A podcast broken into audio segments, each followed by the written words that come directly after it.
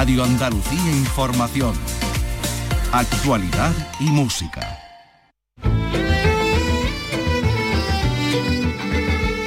Andalucía es cultura. Con Maite Chacón. Radio Andalucía Información. Buenas tardes. El año pasado se registraron 5.268 millones de accesos ilegales con un valor de mercado de más de 33.000 millones de euros que causaron un perjuicio al sector cultural de 1.995 millones de euros. Estos datos los dio a conocer ayer la Coalición de Creadores e Industrias de Contenidos en presencia del ministro de Cultura y Deporte, Miguel Iceta, junto a los principales representantes de la cultura que han reclamado acciones contundentes ante unos datos que amenazan con convertirse en estructurales. La piratería de contenidos culturales hace perder a las arcas públicas más de 6.500 millones de euros en 10 años. Solo el año pasado, además, Hacienda dejó de ingresar 550 millones de euros por las descargas ilegales. La música, como viene siendo habitual, es el sector más afectado, con cerca de 2.400.000 accesos ilegales, seguida de las series, con casi un millón de descargas piratas, tampoco se libran los, se libran los libros, tampoco se libran los libros, los periódicos, las revistas o las imágenes, que también son utilizadas sin tener en cuenta los derechos de autor. Pese a estos datos, la, piratería en general ha bajado en nuestro país un 2,5%, aunque sigue creciendo en los contenidos audiovisuales que tanto se descargan en películas, en series. Según el estudio, el 20% de estos usuarios pagan además, pagan por acceder a estas páginas y por primera vez aparecen las criptomonedas como métodos de pago. Además es un método de pago, eh, se puede decir que favorito entre los que entran en este tipo de contenidos. Además, la gran mayoría de consumidores, de los que consumen gratuitamente cultura, diremos, reconoce que ha necesitado registrarse para acceder a estos sitios web. ¿Y qué hacen? ¿Qué consiguen con eso? Pues aumentar los datos personales que estas compañías manejan como si fueran moneda también. En fin, este es el panorama. Habrá que invocar a la responsabilidad personal de cada uno de nosotros para que los artistas reciban un pago justo por su trabajo y también las arcas públicas con las que se construyen los colegios, las carreteras y los hospitales reciban lo que le corresponde.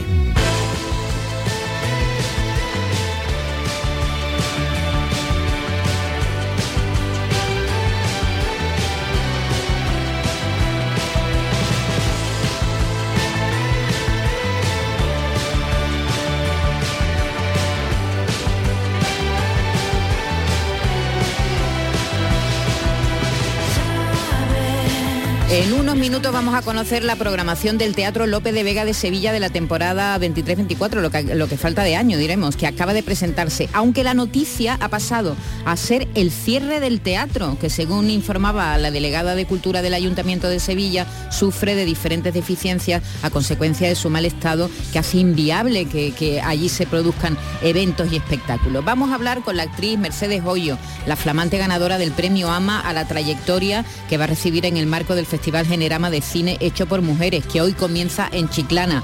Le vamos a preguntar a Carlos Rosado, el presidente de la Spain Film Commission, si la huelga de guionistas y actores de Hollywood está afectando a los rodajes que cada año vienen en Andalucía desde Estados Unidos, a ver la huelga que, de Hollywood.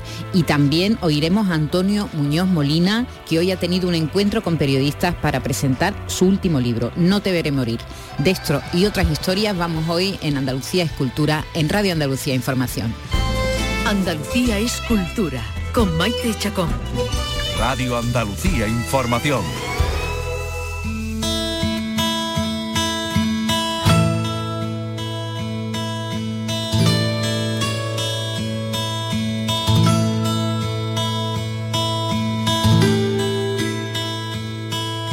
Pero lo primero, Carlos López, buenas tardes. ¿Qué tal? Buenas tardes. Es la sorpresa que ha saltado la rueda de prensa que ha dado la responsable de cultura del Ayuntamiento de Sevilla. El Teatro López de Vega cierra. Digo, se va a mantener cerrado esta temporada y sus espectáculos, 44 en total, se van a trasladar a otros dos espacios muy separados, por cierto, porque uno está aquí muy cerquita, el Cartuja Center City, que para que no sepas, el Teatro de la SGAE, digamos, y el Fibes, que se encuentra en, en la otra punta de la ciudad, en Sevilla Este.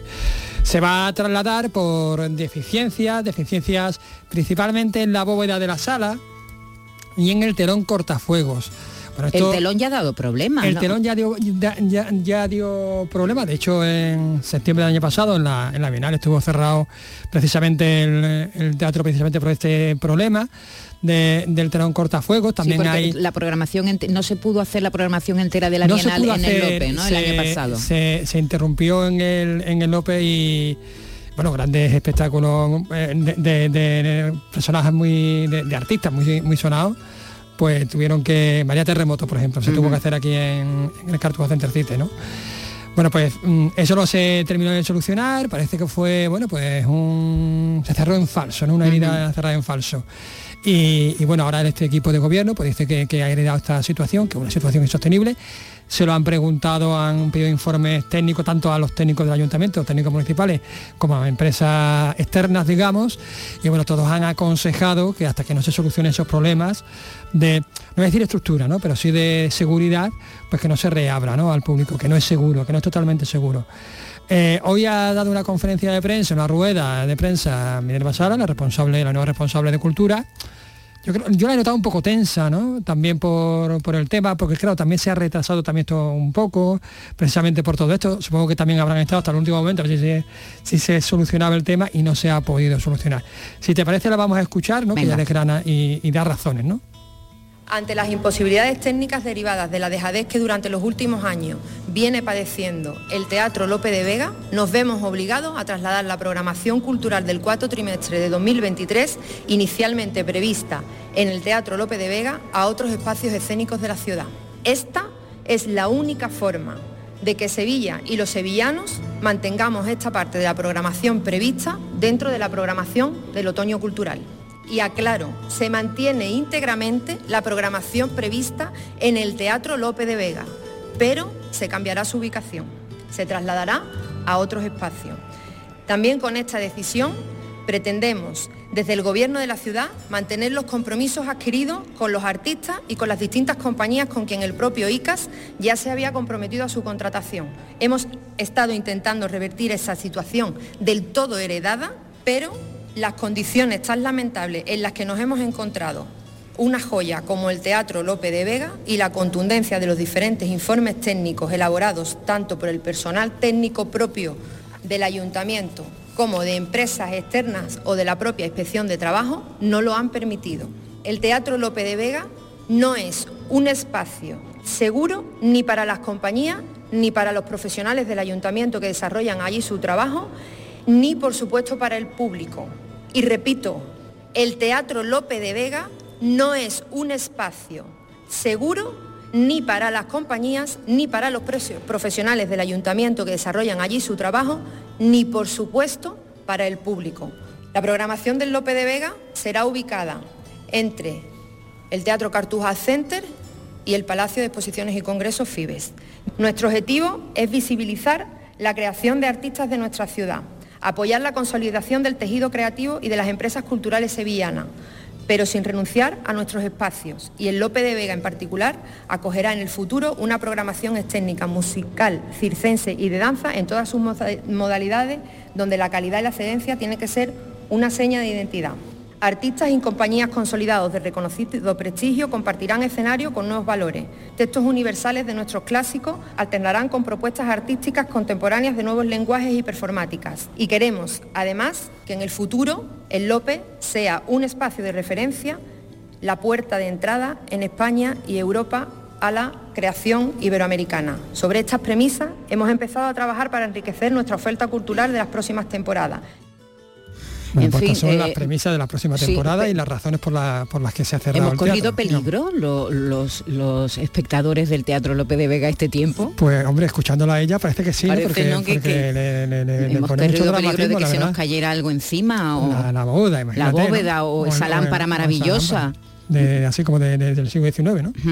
Tan, tan, tan de- del fantasma de la ópera, por cierto, ¿no? O sea, esa, esa araña gigante. El, el- el telón cortafuegos, recuerdo que estuvimos hablando mucho de ese telón del año 1988, que pesa más de 3.000 kilos. Sí. Bueno, y, pues- y- y eso tuvo una avería y el año pasado una avería, también cerró un tiempo. sí, y, se- sí, y sí, ¿Qué pasa? ¿No se ha arreglado bien? Pues no se arregla bien, principalmente en la instalación eléctrica parece y, bueno, no, no, no cumple, supongo que también que los márgenes de seguridad cambiarán, no lo sé, ¿no? porque tampoco soy técnico, tampoco lo he estudiado.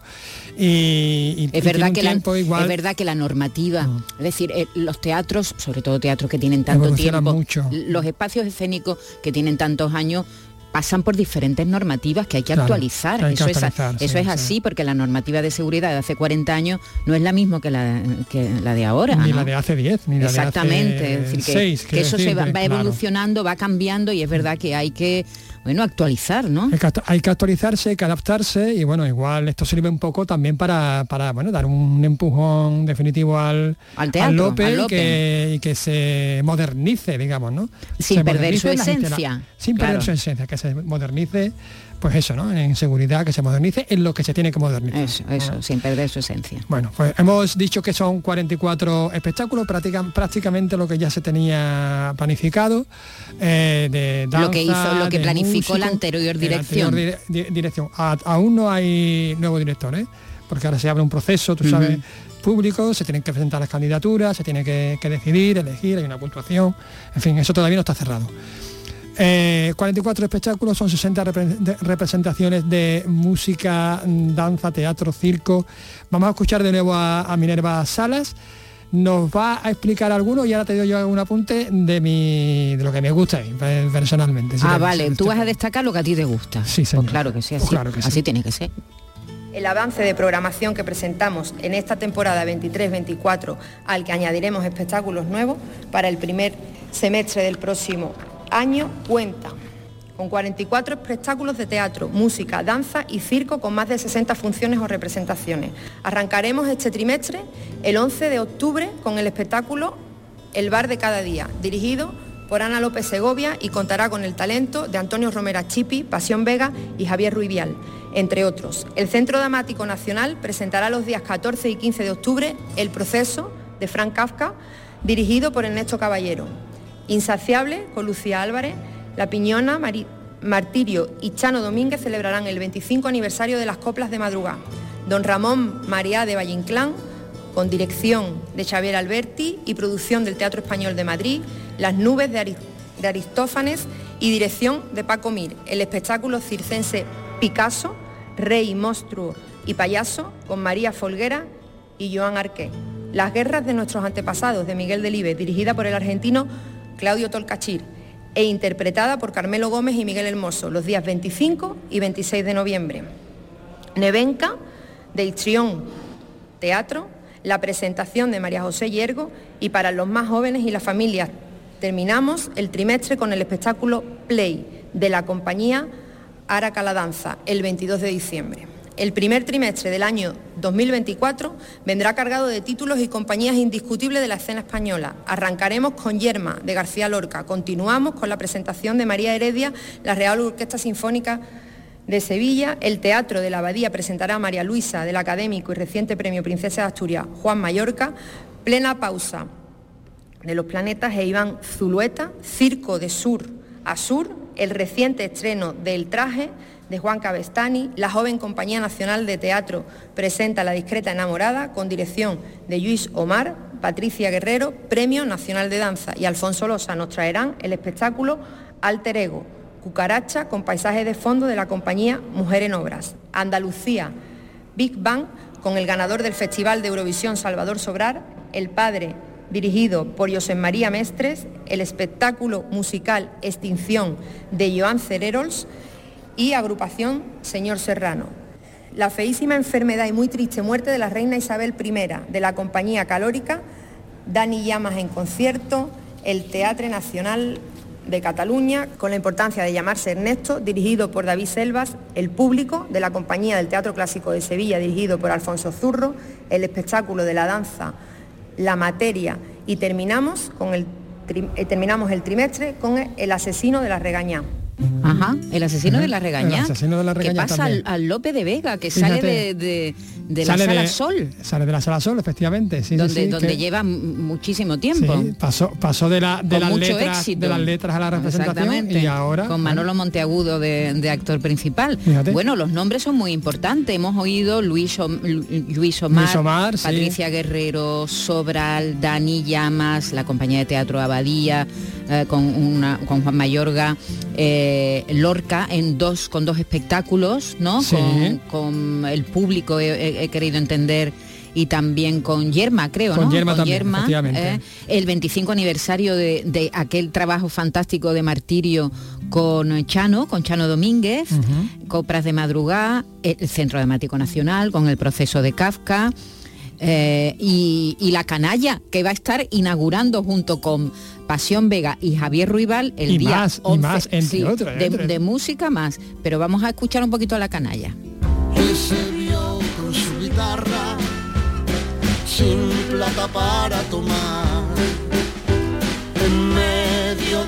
Hombre, eso es divertido, ¿no? El bar de cada día, 11 de octubre, tiene- con Pasión Vega. por favor, súper Chipi y- divertido. Y, Ruibal, eso va a estar bien. Superdivertido. Sí, sí, sí. Yo también eh, esto tengo muchísimas ganas de, de ver a Dani Llamas porque estrena nuevo disco, eh, lo va a estrenar en bueno en, en- Cartuja Center City.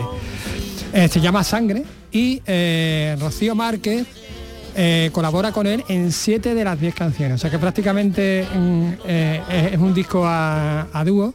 Rocío Márquez también, aunque no se no, no lo ha mencionado, también va a estar junto a Bronquio con su espectáculo eh, Tercer, Tercer Cielo, un espectáculo que ya se pudo ver aquí en, en el Teatro En el Central. Central. Luego eh, eh, vino en. ¿Cuándo fue, Carlos? En, en noviembre, ¿no? Del año pasado, sí, en, en el Monkey. Vino al, al Cartuja Center y ahora regresa de nuevo. Al Cartuja esta- Center, sí, en principio de- iba al López, pero de- después de recorrer eh, España y Europa, ha recibido de hecho premios. ¿eh? Es un espectáculo que no hay que perderse. María José Yergo también va a y estar, María ¿verdad? José Yergo también viene. Yo ya no sé ni en el día que vivo, a mí todos los días son festivos. Viajo por el mundo, canto lo que activo, por los París, Montreal y Reino Unido. La cantante cordobesa va a pasar también Que por, también presenta nuevo disco. por Sevilla, que presenta nu- nuevo trabajo. Y o- hombre, y un grupo de nuestra juventud, ¿no? O, de la, de la de- tuya, de ¿no? nuestra juventud. O, o de tu infancia mejor. ¿O qué, qué pasa? ¿Tanta diferencia de edad tenemos tú y Estamos yo? hablando de J de los planetas. somos de la misma quinta, somos de la misma quinta. Los planetas también van a pasar, que siguen Es de de nuestra gira- infancia, de nuestra infancia. Eso, mejor voy a decir mejor nuestra infancia si quedamos mejor. Que digo yo, que eh, sigue celebrando aniversario, ¿no? Los Sí pero, planetas. sí, pero en este caso es otro. Es que J ha hecho una banda sonora eh, y con Iván Zulueta y entonces lo que está estrenando ya eh, se ha publicado, se va a publicar el álbum de esa banda sonora.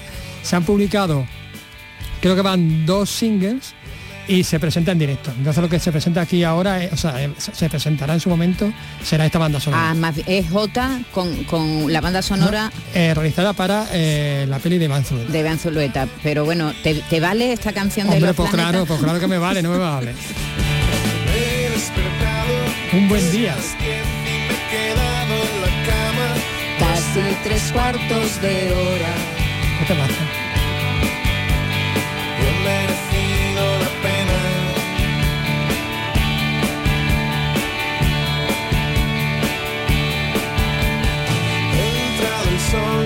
Por la ventana y han brillado en el aire algunas motas de polvo. He salido a la ventana.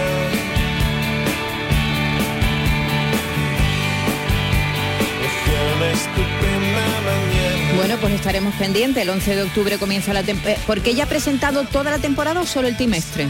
Solo eh, ha dado algunos apuntes, lo, que, lo que hemos escuchado, porque eh, se va a hacer también nuevas, bueno, nuevas eh, promociones, ¿no? Se va pues, Se van a incorporar se van a nuevos incorporar espectáculos. nuevos espectáculos. Entonces, pues como todavía no está todo, todo, Vale, todo vale. cerrado, se ha dado un poco, un poco para decir, mira que sí, que va a haber temporada, que pasa esto, ¿no? Un poco ha sido esa, esa intención informativa hoy. Muy ¿no? bien, porque además había una cierta expectación, Había ¿verdad? muchísima expectación porque bueno, ya estamos a mediados de, de septiembre y todos estábamos con un poquito con, la, con las Sí, sí. ¿Qué va a pasar? ¿Qué va a ¿Qué pasar? va a pasar con, con la programación de uno de los teatros más importantes Claro. de, de la ciudad? Muy bien, Carlos López. ¿Te quedas? Vamos a hablar con Mercedes Hoyos. Claro ¿La sí. saludamos? Venga, en un momento. En Radio Andalucía Información, Andalucía es cultura, con Maite Chacón. De lunes a viernes a las 4 de la tarde tienes una cita con el flamenco. Los conciertos y festivales, los recitales, los homenajes, las citas imprescindibles de este arte genuino de nuestra tierra. La mejor selección de nuestra fonoteca. Portal Flamenco. De lunes a viernes desde las 4 de la tarde con Manuel Curao. Radio Andalucía Información. Andalucía es cultura, con Maite Chacón. Radio Andalucía Información.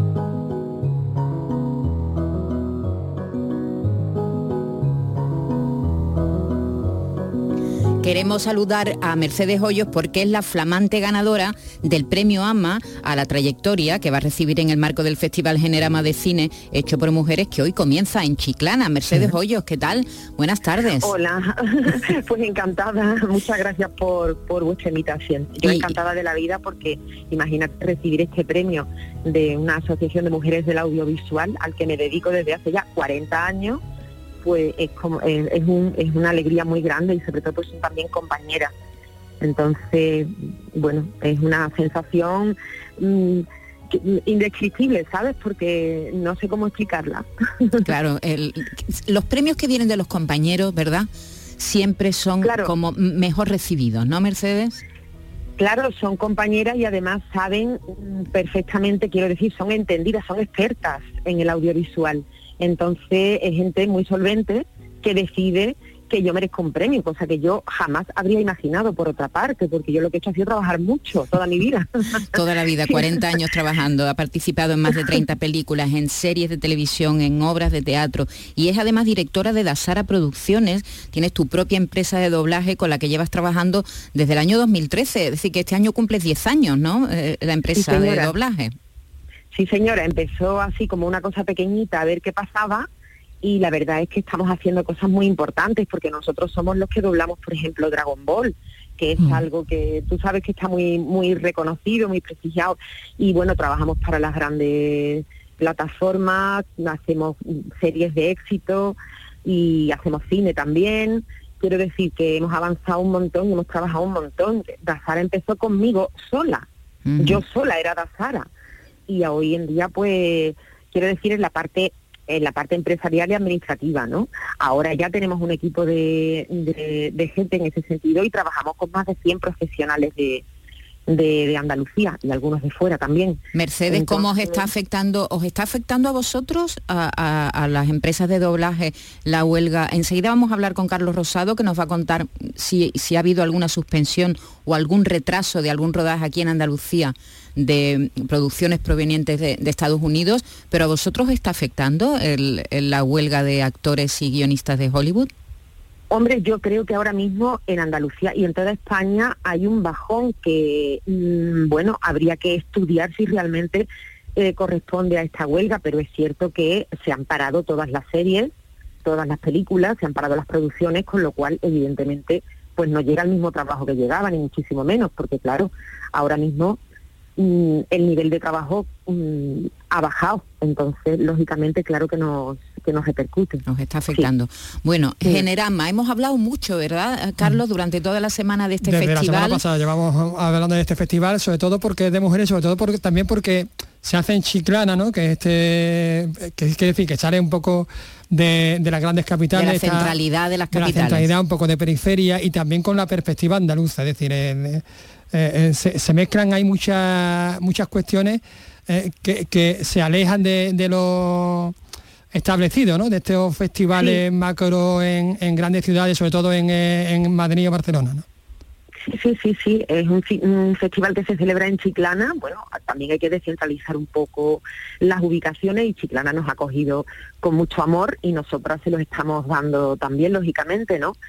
Eh, es un festival de cine de- eh, realizado por mujeres que creo que es muy necesario porque bueno todavía tenemos que seguir avanzando para conseguir la igualdad y que haya las mismas oportunidades en, en cargos de responsabilidad, en dirección, en guion, en protagonistas, actrices. Entonces, bueno, pues es una manera de visibilizar el trabajo que hacen las mujeres y también, ¿por qué no?, mm, reivindicar nuestra posición y una equidad.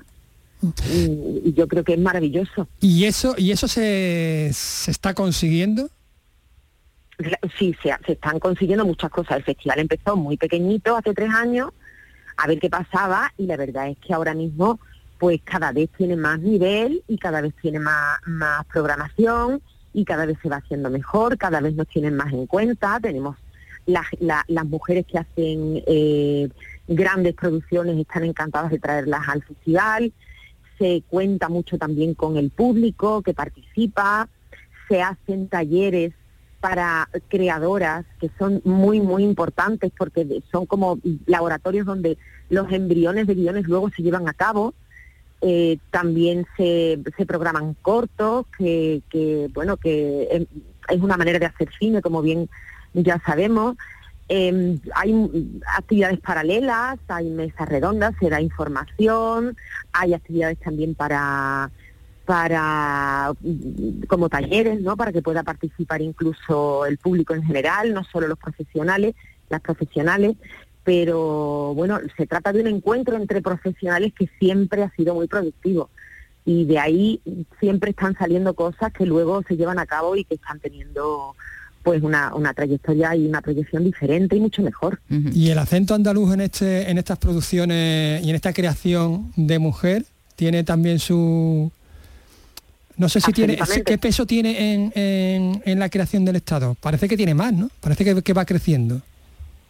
El acento andaluz Quiero decir, la, refiere- la creación, la creación de las creadoras andaluzas. Parece que están saliendo del cascarón, no sé, que hay como más. eh, Claro. Se está quedando como Al una. Como una escena, ¿no? Sí, sí, porque al tener más oportunidades, efectivamente, pues irán saliendo cada vez más y tendremos más visibilidad. Y ahora hay muchas más directoras, es que no había prácticamente directoras. Es que eh, había una suelta allá por hace muchísimo tiempo. Bueno, empezó, tú sabes, las pioneras del- de, de todas. ¿no? Josefina Molina. Empezó. Josefina Molina, pero que Josefina Molina hacía cine en Madrid, no tenía nada que ver y, Sí, y ella, sí. bueno, Se tuvo que ir a Madrid, aquí. a Televisión Española y a, y a- y a hacer cine allí. Sí, sí, sí. Claro, entonces antes había que emigrar, luego estuvo también Pilar Tábora, que, que, que- es un referente también andaluz, y- pero eran casos contados. Ahora hay unas cuantas directoras andaluzas, guionistas andaluzas que están haciendo trabajos que están repercutiendo a nivel nacional. Fíjate el caso de Laura Hoffman, ¿no? que ha estado este año nominada a los Goya y que no ha parado de recibir premios. Está mm, Remedios Malvares, está, bueno, de- de- eh, hay, un, hay, hay un buen número. Rocío, bueno, me tendría- claro, bueno, y la- el, secadero, ¿no? Mm, Y me tendría que haber preparado yo la lista para haberla dicho, porque ahora me da coraje, pero bueno, que- en resumidas cuentas, sí que es verdad que ahora hay un abanico de mujeres, pero que tiene que haber muchas más, que tenemos que seguir batallando, reivindicando y, y haciendo que esto mm, vaya a más y que lleguemos a la equidad, a la igualdad, que es de lo que se trata simplemente. Van a pasar por ahí no solo directoras y actrices, sino, sino también montadoras, Productoras, ¿verdad? productoras, es decir, que, que- que va a haber, diremos, eh, en Bueno, en- montadoras, el otro día hablamos con... Claro, eh, que, que le han dado el premio, el eh, RTVA a... mm, Que estaba en la playa, por cierto. Ana. Mucho coraje. Ana, Ana Álvarez Osorio, sí. Y ayer hablamos con, con Estíbalis, también, Estíbalis Urrosola, la, la directora de 20.000 especies de abejas, que va a estar también en el, en el festival. Es decir, En el festival, sí, va a estar Daniela grandes Segerman, nombres, ¿no? Ujú. Daniela Segerman, eh, con, con la actriz Carla Aquile, va a estar Claudia Gravio, va, va- va a haber muchos grandes nombres que todo el mundo conoce y que les apetece venir a presentar sus pelis al festival, sus trabajos, porque realmente merece la pena, ¿no? Y cada vez tiene más dimensión, lo cual está muy bien. Y lo cual Mercedes, dice mucho. Claro, ¿qué, qué proyectos tienes? Así a, a corto plazo, ¿tienes algún proyecto que nos puedas contar?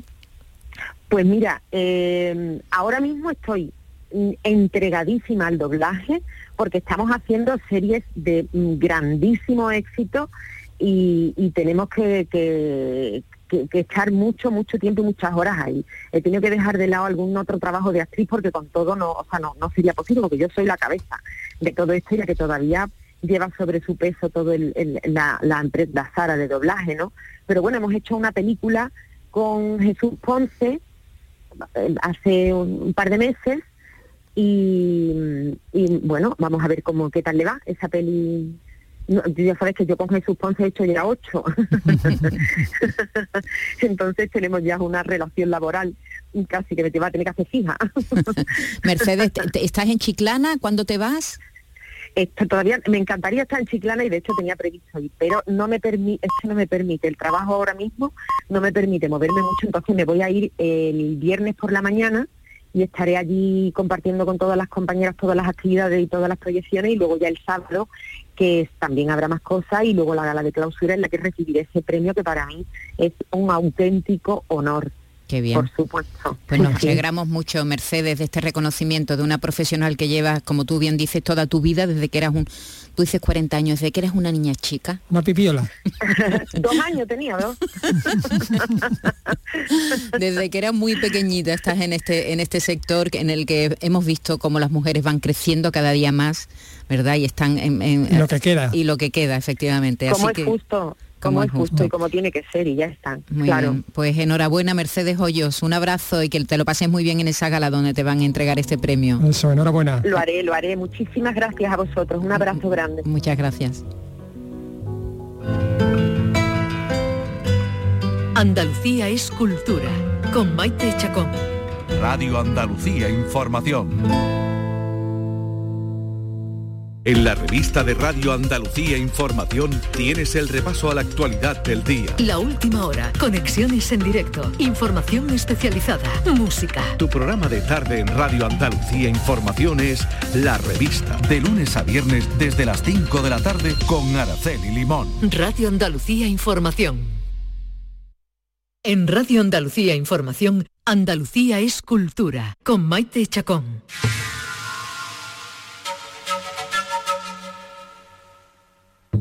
En Granada desde hoy puede verse en el zaguán del Hospital Real un manuscrito del Virreinato del Perú datado en el año 1796. Es uno de los objetos más importantes del patrimonio de la Universidad de Granada, que ahora se expone dentro de un programa que se llama Pieza Destacada. Cada cierto tiempo destacan una pieza, la exponen para que la gente, diremos que Claro, hay tanto, ¿verdad?, almacenado en tantas estanterías ahí ocultas en los museos, en, tantos lugares eh, donde hay Teatro del Virreinato del Perú. ¿eh? Virreinato del Perú. Bueno, pues... Yo tengo una historia que nos vamos a sacar aquí, evidentemente. ¿Del Virreinato del Perú?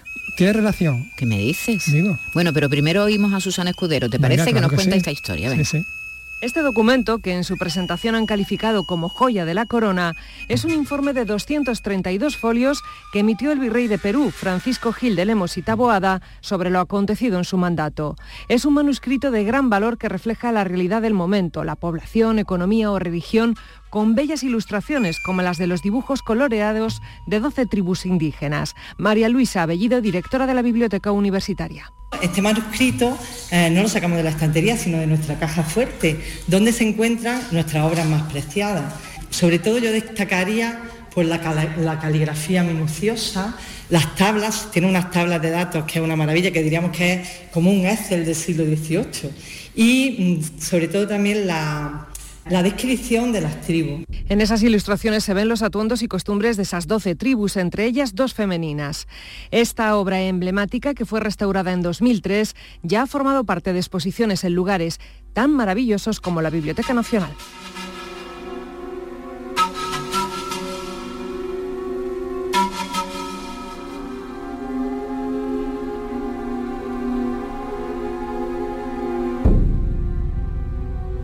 Hollywood está viviendo una huelga histórica. Por primera vez desde hace 60 años se han unido los guionistas y los actores para paralizar una industria que ya está costando, fijaros, 30 millones de euros al día, dice que está costando esta huelga, esta huelga al sector.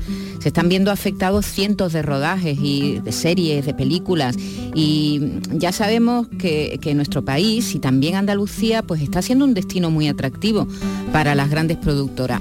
Hace unas semanas conocíamos que cuatro grandes rodajes que tenían previsto arrancar su, su rodaje aquí en el último trimestre del año en España, de momento pues se han trasladado el inicio del año que viene. Pero queremos actualizar estos datos y saber si algún rodaje que tenía previsto venir a Andalucía se ha suspendido o se ha retrasado, en fin. Si a esta altura de la huelga, que, que ya, como, como decía, está siendo histórica, un parón que está afectando además a festivales.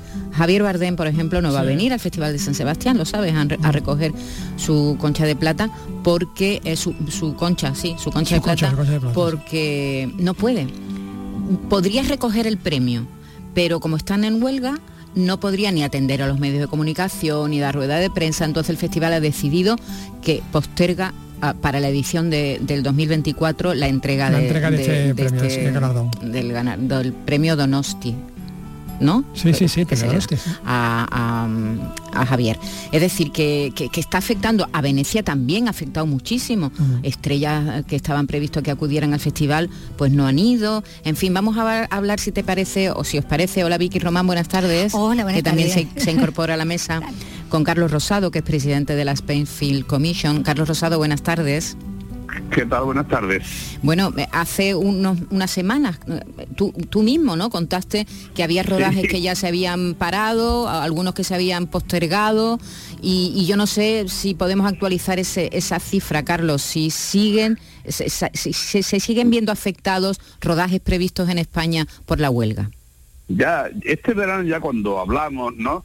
Eh, os decía que, que la rueda, digamos, de la maquinaria completa está detenida en una fase previa al rodaje, eh, básicamente en este momento, que es la fase de preproducción, donde intervienen de forma muy directa, como es natural, guionistas y showrunners, que son una especialidad del, guionista que interviene también en el proceso de, rodaje. Entonces, al detenerse la máquina, eh, está afectando a todos los engranajes posteriores. El siguiente, lógicamente, es el del rodaje. Es verdad que eh, eh, esta máquina, en, en el proceso en el que estaba eh, avanzado, que ya estaban los rodajes determinados o previstos, eh, bueno, pues los efectos todavía son, son controlados. Se está produciendo un incremento diario, es un proceso dinámico, ¿no? Eh, pero el problema es que eh, mm, al durar tanto eh, el parón de, de la fase de guion y de fase de preproducción, pues lógicamente eh, los efectos los vamos a notar mucho más acusadamente dentro de muy poco por, por esta razón y porque además los rodajes norteamericanos en España se han incrementado muy de forma muy notable eh, desde el año pasado. ¿no? Por tanto, esto va a más, ¿no? Claro, la preproducción está parada porque claro, los guiones no están escritos, con lo cual todo el proceso de preproducción se para y tú dices que igual los efectos lo vamos a tardar en, ver, ¿no? Todavía falta un tiempo para que veamos los reales efectos que va a tener este parón, ¿no? Hombre, lo vamos a ver de dos formas, ¿no? De esta forma concreta, es decir, eh, eh, hay los guiones tienen que ponerse encima de las mesas antes de que empiece toda la maquinaria a funcionar. Si esto no está ocurriendo, pues eh, cada vez lo veremos de forma mucho más mucho más directa, ¿no? Pero hay otro otro otra reflexión que hacer desde España y desde Andalucía también, que es ver cómo lo que está pasando en Estados Unidos es un anticipo de lo que puede acabar pasando en España con la industria, la industria española, ¿no? porque se plantean dos problemas eh, que son muy profundos y es que eh, los guionistas dicen que ellos les han pagado el guion por hacer una obra, pero no reciben ninguna retribución por la cantidad de, de veces que esta obra se pone como consecuencia de la aparición de las plataformas. ¿no? Es decir, que hay un cambio de paradigma, un cambio de modelo económico eh, que afecta a los guionistas que ven que mm, todo su esfuerzo eh, no está recompensado para el beneficio que reporta a las cadenas y las plataformas que lo ponen. Claro, lo que Eso se llama derechos residuales, ¿verdad? Lo- los Sí, guionistas cada lo que son dicen menos residuales, ¿no? Sí, sí, No, eh, efectivamente, antes eran más residuales, cada vez son menos residuales, pero, Eso es, pero el, el streaming, el streaming cada vez es más Es más- generalizado. No hay nadie que no esté oyendo, que no esté viendo, mm, volviendo a ver series que ya han visto o, o no, pero series, series antiguas o películas o películas que aparecen en las plataformas. ¿no? Y luego hay otro elemento que también veremos más pronto que tarde, que es eh, el impacto de la inteligencia artificial sobre el proceso creativo. Porque ya estamos viendo que con la inteligencia artificial se hacen tesis doctorales, se hacen novelas incluso. Y aunque no va a sustituir nunca a la creación humana, pero es verdad que puede fragilizar el, el papel del, del, del guionista, que reciba un bruto previo hecho por la inteligencia artificial que, que, que no sea, que, que, que reduzca el, su pe- el peso de su trabajo, y también los actores, que, que aunque no se pueda sustituir, pero en muchas ocasiones estamos viendo ya eh, reproducciones de inteligencia virtual de actores conocidos con su voz, sus ademanes, etcétera. Es decir, están, eh, los americanos han abierto un melón eh, que va que va mm, a el melón también se va a tener- acabar abriendo en España. en toda la industria de todo el mundo, no solamente en Estados Unidos, es decir, que puede haber un efecto contagio porque tienen las mismas reivindicaciones. Aaron Paul, el actor de Breaking Bad, contó no sé cu- cuándo el otro día que no veía ni un duro de las reposiciones de Breaking Bad. Es decir, que Breaking Bad no para de, emitirse en, en las plataformas donde se emita, que no sé muy bien cuál es, y que él no ve nada, nada, ni, ni- ni un céntimo de dólar. Lleva una década sin ver un... un Nada de, de- de- de algo que se está emitiendo y no para de emitirse Que continuamente. tiene una calidad Eh, excepcional. bárbara, es decir, que, Claro, que es estos son- ciertamente injusto, ¿no? Claro, estos son los grandes actores eh, que, que tienen capacidad de resistencia. Brian Cranston también se ha puesto en huelga, ¿no? Sí. Hemos visto con la pancarta dando vueltas en, en Los Ángeles, pero es verdad que afecta a una enorme cantidad de actores secundarios, etcétera, que tienen menos nivel eh, de resistencia económica y también a guionistas, porque los guiones no lo hace una persona, cada vez son guiones colectivos donde interviene un, montón de gente eh, y por tanto esto está desequilibrando eh, el modus vivendi de, de- de una gran cantidad. Cuando esta gente ha llegado a este nivel, no es por capricho, eh, sino que en fin, Estados Unidos, como la industria tan potente, pues eh, han visto el momento de tener que poner pie en pared. Ujú. Hace un momento En hablábamos España, con... la industria- Sí, sí, la sí. industria en España es más débil, por lo tanto todavía no hay la capacidad de presión que tienen los americanos. Claro, y los sindicatos tan fuertes que tienen, ¿no? Los, los sindicatos que eso tienen Y obligatorios. Una, obligatorios y muy muy potentes y que ejercen mucha presión. Hace un momento hablábamos con Mercedes Hoyo y, y se me ha pasado hacerle esta pregunta. La inteligencia artificial va a tener una gran incidencia en el doblaje. Ella que tiene una empresa de doblaje. Al parecer también los dobladores están muy preocupados por la incidencia que puede tener la aparición de la inteligencia artificial en el sector del La doblaje. inteligencia artificial va a tener una gran incidencia en, En todo. todo. Imagínate En alguien de, de la radio que no se equivoca. Claro, Eh, y que hable, y que hable lento, por ejemplo. Y que hable lento y- y no como nosotros Bueno, corriendo. hasta nuestro, hasta trabajo, que es de las localizaciones, etcétera, también eh, está influyendo. De hecho, estamos estudiando esto de los rodajes virtuales y digitales por dónde va, porque sabe, vamos viendo que se acerca un cambio de, de, de, de, situación general en, en- en la industria como consecuencia de la tecnología. ¿no? Bueno, y, y Andalucía, como, como que, que- a ver, en los próximos meses o en el- la próxima temporada, Carlos, ¿tenemos Sí. buenas noticias de rodajes en Andalucía? Bueno, mira, eh, la verdad es que eh, dentro de muy poco, en unos, en unos días espero, vamos a presentar los datos de rodaje del año pasado, ¿no? Eh, que son, Bueno, volveremos no a hablar entonces. Bueno, no puedo darte la cifra concreta porque quiero respetar un poco la primicia de cuando lo presente eh, nuestros patronos, que es tu propia casa, de Cadena Sur, y, y la, y, y el- la Consejería de Turismo y Cultura. ¿no? Pero es verdad que mm, hay un dato que es claro. Primero, eh, ya ha pasado el efecto devastador de la pandemia y, y Andalucía, que ya estaba en unos niveles de rodaje muy altos, eh, se, se- han alcanzado los niveles prepandemia. Y con un efecto que esto es consecuencia de las políticas generales que se están adoptando en España, la propia impresión nuestra desde, desde la Film Commission, y es que eh, vemos que eh, gracias a la mejora del incentivo fiscal y las políticas fiscales que hay en España de atracción de rodaje, están, los, están las producciones más tiempo rodando en España y en Andalucía, ¿no? Es decir, que antes venían a hacer secuencias muy concretas y ahora están muchas más jornadas. Eso por un lado, eso, es un gran efecto que tiene un efecto económico expansivo, ¿no? Porque están más tiempo rodando y lo tanto tiene un efecto económico más directo, pero tiene otro efecto también y es que eh, cada vez mm, se ha generalizado más el uso de los equipos eh, técnicos de rodaje autóctonos. Eh, en Andalucía el sector, los técnicos que, que nutren las producciones, que son un montón, mm, están, en momentos están a peor rendimiento. Y luego es verdad que nosotros no solo atendemos las producciones internacionales de Estados Unidos, sino que estamos eh, pues asistiendo a productores nacionales y las plataformas están rodando en, España, en Andalucía series hechas, mm, hechas en España, guionizadas en España y dirigidas por españoles y con actores españoles para el mercado global. Y esto es un dato que da estabilidad a la, a la industria de los rodajes que nosotros gestionamos. ¿no? Eh, eh, que lo cabe que el efecto norteamericano eh, es importante, pero incluso las plataformas de, de, sede de, de raíz norteamericana, al estar radicadas en España, están haciendo producciones más locales para el mercado global, pero también para el mercado hispanohablante. Cada vez más, ¿verdad? Cada vez las plataformas hacen ese esfuerzo de hacer producciones, producciones de, cada país, ¿no? Que, algunas de ellas tienen un éxito global después. Cada vez hay más, cada vez hay más que, alcanzan el, top ten de las de las series más vistas en el, en el mes, hemos visto en Netflix o La Casa de Apple, que ya es paradigmático, pero hay otras muchas, ¿no?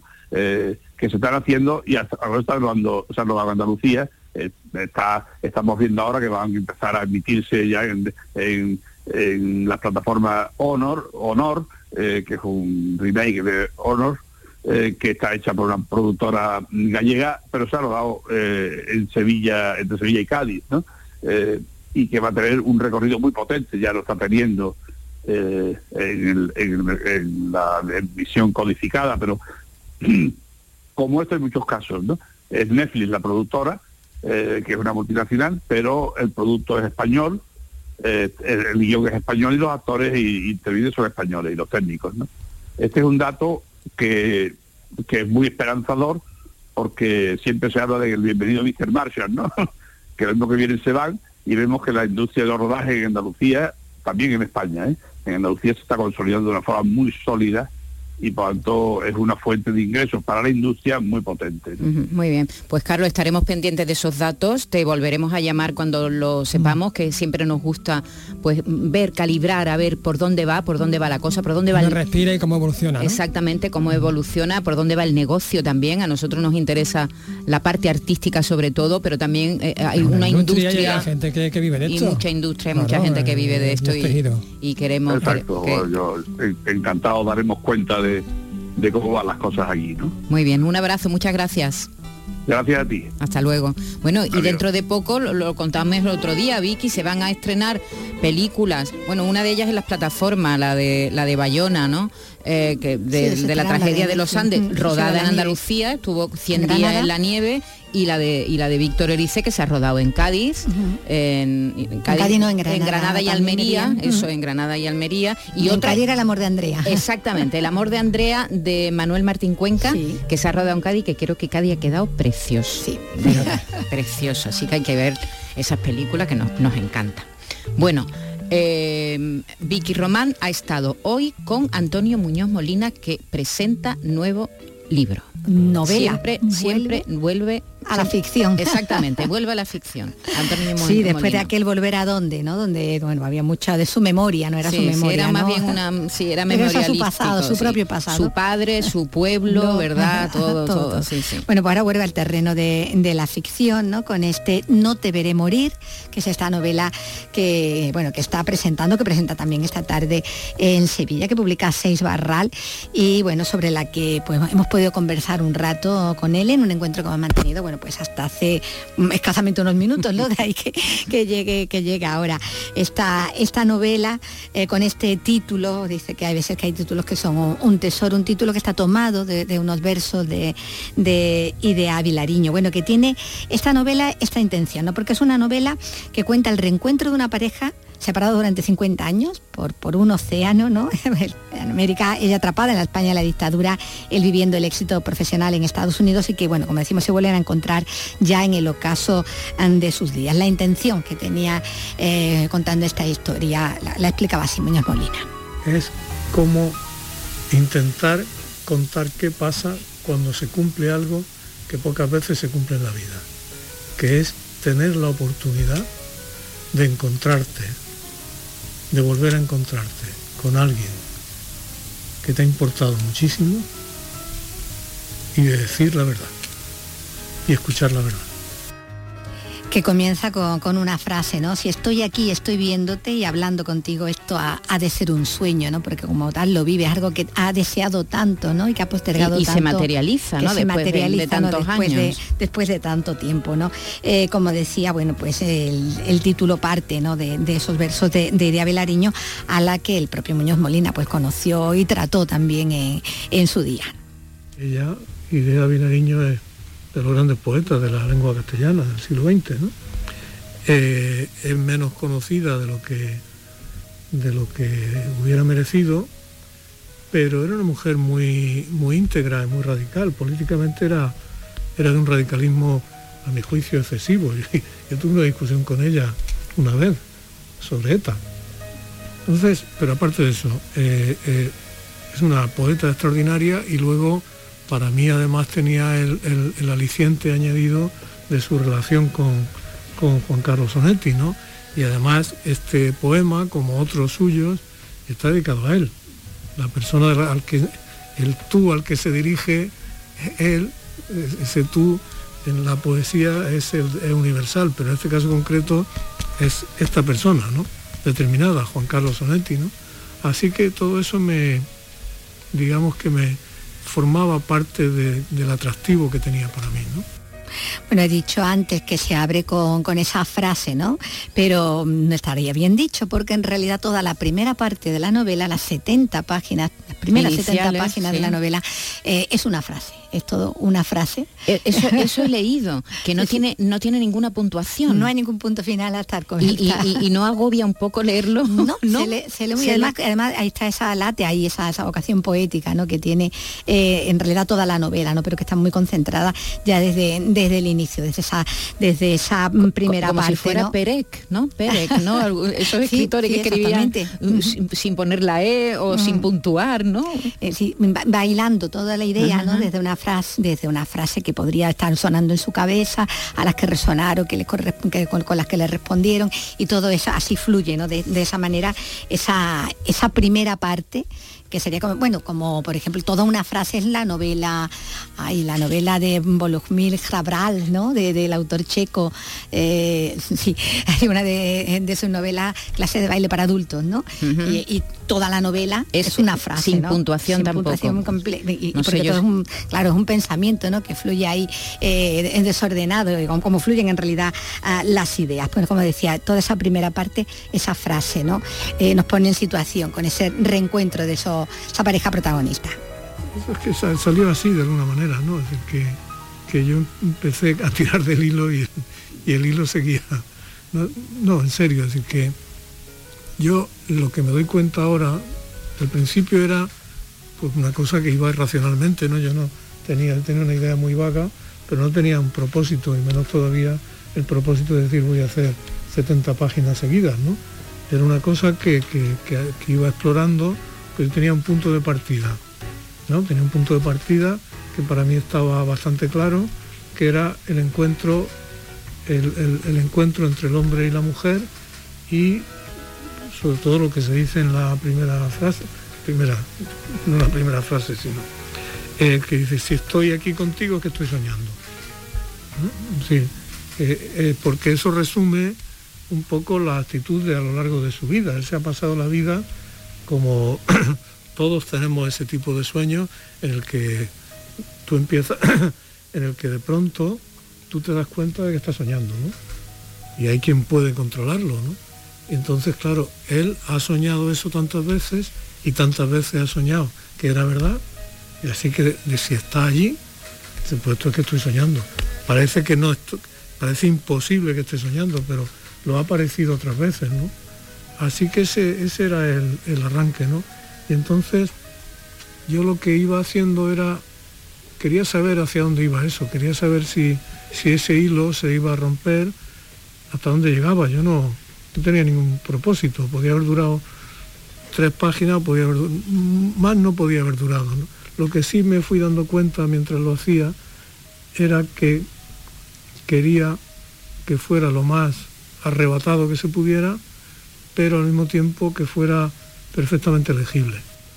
Es lo que te decía. Sí, sí, sí, porque tiene puede- comas, lo que no tiene es punto. No hay un punto, No hay un final punto para final. nada porque Eso. está fluyendo, como digo, Sí, sí. eh, todo, todo ese pensamiento. Bueno, pues tras esa Sueños primera- lúcidos, Vicky. Sí. Se llama esa, esa esa sensación, sensación, sí, que, sí, que- que eres consciente que estás soñando. Esa, cuando tú estás sueño. soñando, sabes que estás soñando y como él dice, Quiere seguir, dicen, sí. dicen, yo no sé, no sé si eso será verdad, que hay gente que es capaz de soñar lo que quiere. Lo que quiere, sí, quiere Ah, seguir soñando, es quiere prolongarlo. Eso es una Sobre todo maravilla. prolongar el sueño, ¿no? No, no, no volver a, a la realidad. Que tú ¿no? digas, quiero soñar, por ejemplo, que te digo yo con... Soy a ver, no se me viene ningún nombre a la Con Carlos López, por ejemplo. con Carlos López, por ejemplo.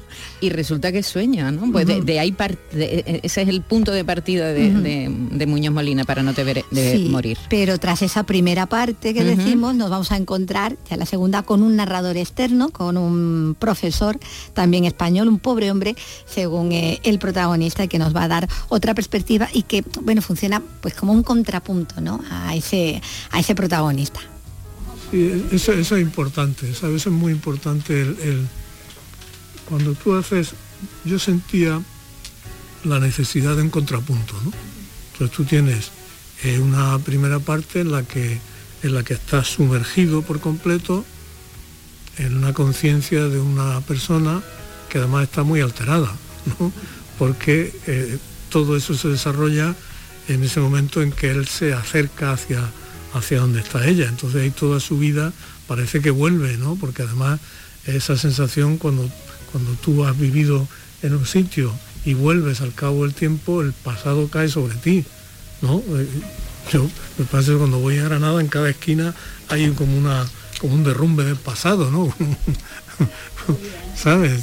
Tienes que ir así como casi. Y, y entonces, claro, una vez que hice esa parte tan intensa, sí pensé, necesito un contrapunto. El contrapunto es desde fuera. El, otro personaje, además ese tipo de personajes que es interesante porque te, dan una perspectiva distinta sobre la historia, ¿no? Tú ves, eh, eh, es un testigo exterior. Entonces el testigo exterior te ve, ve cosas que tú hasta ese momento no has podido ver. Has visto al personaje desde, fue- de dentro, ahora lo ves desde fuera. ¿no? Eso es como cuando en música hay un primer movimiento, termina y cambia y empieza otro completamente distinto. Eh, lo que ocurrió con este personaje, este hombre, que también tenía algo de contrapunto del otro, ¿no? es que eh, cuando a mí se me ocurrió, el en principio tenía una, una misión casi únicamente, digamos, asistencial, ¿no? Es decir, simplemente iba a ser el que escuchaba, ¿no? El que escuchaba una historia, ¿no? Eh, pero eh, poco a poco, pues por esos azares de la vida, empezó a cobrar una consistencia porque primero empezó a empezó a alimentarse de mis propios recuerdos de, de Virginia de hace de, hace 30 años, ¿no? Son recuerdos, esas imágenes, esas sensaciones, todo, todo eso, esas sensaciones son mías, ¿no? Pero de pronto el personaje cobró una vida cuando empezó a tener cosas que no, no son mías. ¿no? Afortunadamente, la parte triste de su vida mm, es, es- no es mía, ¿no? Cosa que, de la cual me alegro profundamente, ¿no? Entonces eso también te, te- te permite crear un- otro personaje que es pues casi un contrapunto de- del otro, ¿no? Un, eh, yo creo que en la vida hay personas que están dotadas para, para estar instaladas y personas que carecen de esa capacidad. ¿no? Entonces hay personas que, que desde el momento en que llegan a un sitio ya se lo saben y ya se mueven con desenvoltura y otras que pueden llevar 30 años y siempre se asombran de que la puerta automática se les abra, ¿no? El contrapunto, ¿no? De, Estamos de oyendo a Antonio. Muñoz Molina, que ha estado en la presentación hoy, un, un encuentro con periodistas de No te veré morir, su última eh, publicación, su última novela. Bueno, una novela donde, como decimos, ¿no? bueno, pues está ese presente ¿no? de, ese hombre 50 años después, en ese reencuentro, y donde vamos a ir descubriendo también ese, ese pasado, lo que nos va a llevar también bueno, a, la, España de, posguerra, incluso antes ¿no? de, que estalle la guerra, ese deseo de- del padre ¿no? de, sacar a- al protagonista de la España resultante, donde él ha quedado del lado de, los vencedores, aunque no está nada, nada de acuerdo ¿no? con, lo que viene de- en- después.